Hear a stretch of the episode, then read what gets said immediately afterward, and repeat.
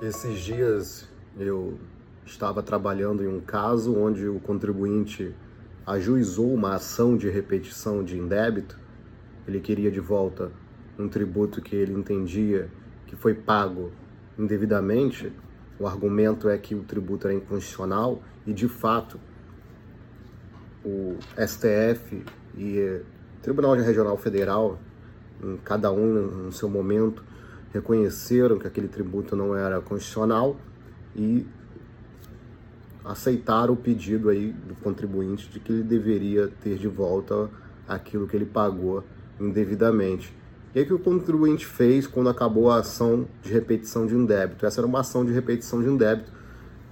É, especificamente essa ação ela se destina a isso, a ter de volta um tributo que você pagou indevidamente, o contribuinte pagou indevidamente que, que o advogado, quer dizer, o contribuinte, vamos falar genericamente do contribuinte, o autor da ação de repetição de indébito, o que, que ele fez?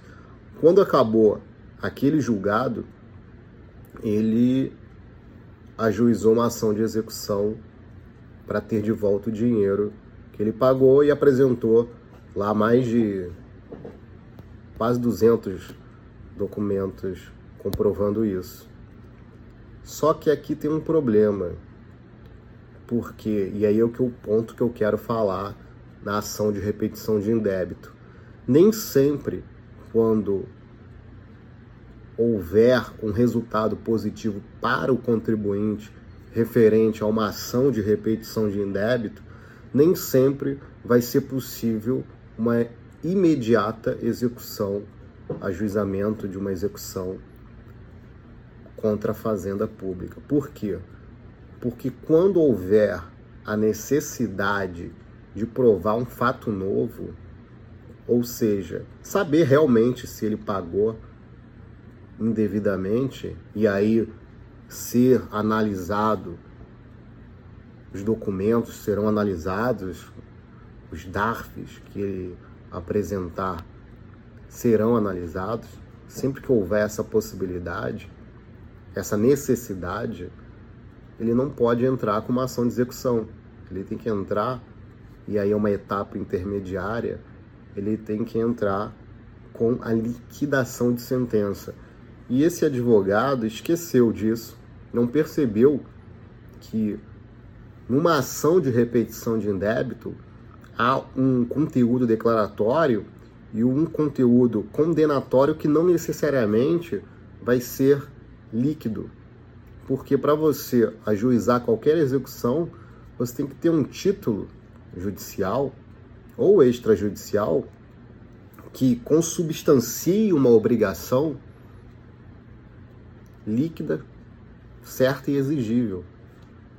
Embora houvesse uma decisão do Supremo Tribunal Federal declarando esta certeza de que o tributo, por ser inconstitucional, deveria ser devolvido, não havia liquidez daquele julgado porque não se saberia, não se sabia naquela ocasião quanto teria que ser devolvido. Então, é o que se diz de, em latim quantum debeatur. A ação de repetição de indébito pelo procedimento ordinário o que se busca é o andebeator, ou seja, que se declare aquele direito como devido. Posteriormente, com a liquidação de sentença, é que vai haver a definição do quantum debeator, o quanto que é devido, 100 mil, 200 mil, 300 mil. Nesse processo, o contribuinte pedia milhões. Né? Olha o risco da, de você ajuizar errado uma execução, ajuizar errado pelo procedimento errado, ao invés de ajuizar uma liquidação de sentença, ajuizar uma ação de execução. O risco é a prescrição, porque provavelmente o juiz vai extinguir essa execução sem julgamento do mérito, porque o procedimento correto haveria aí a necessidade da liquidação de sentença, o título não é exequível, o processo vai ter que retornar para a fase de liquidação de sentença e pode ser que quando o contribuinte for ajuizar aquela execução do julgado, já vai ter havido aí a prescrição. Então tem que ficar muito atento nas etapas do processo, principalmente quando se ajuiza uma ação de repetição de indébito. Forte abraço e até a próxima.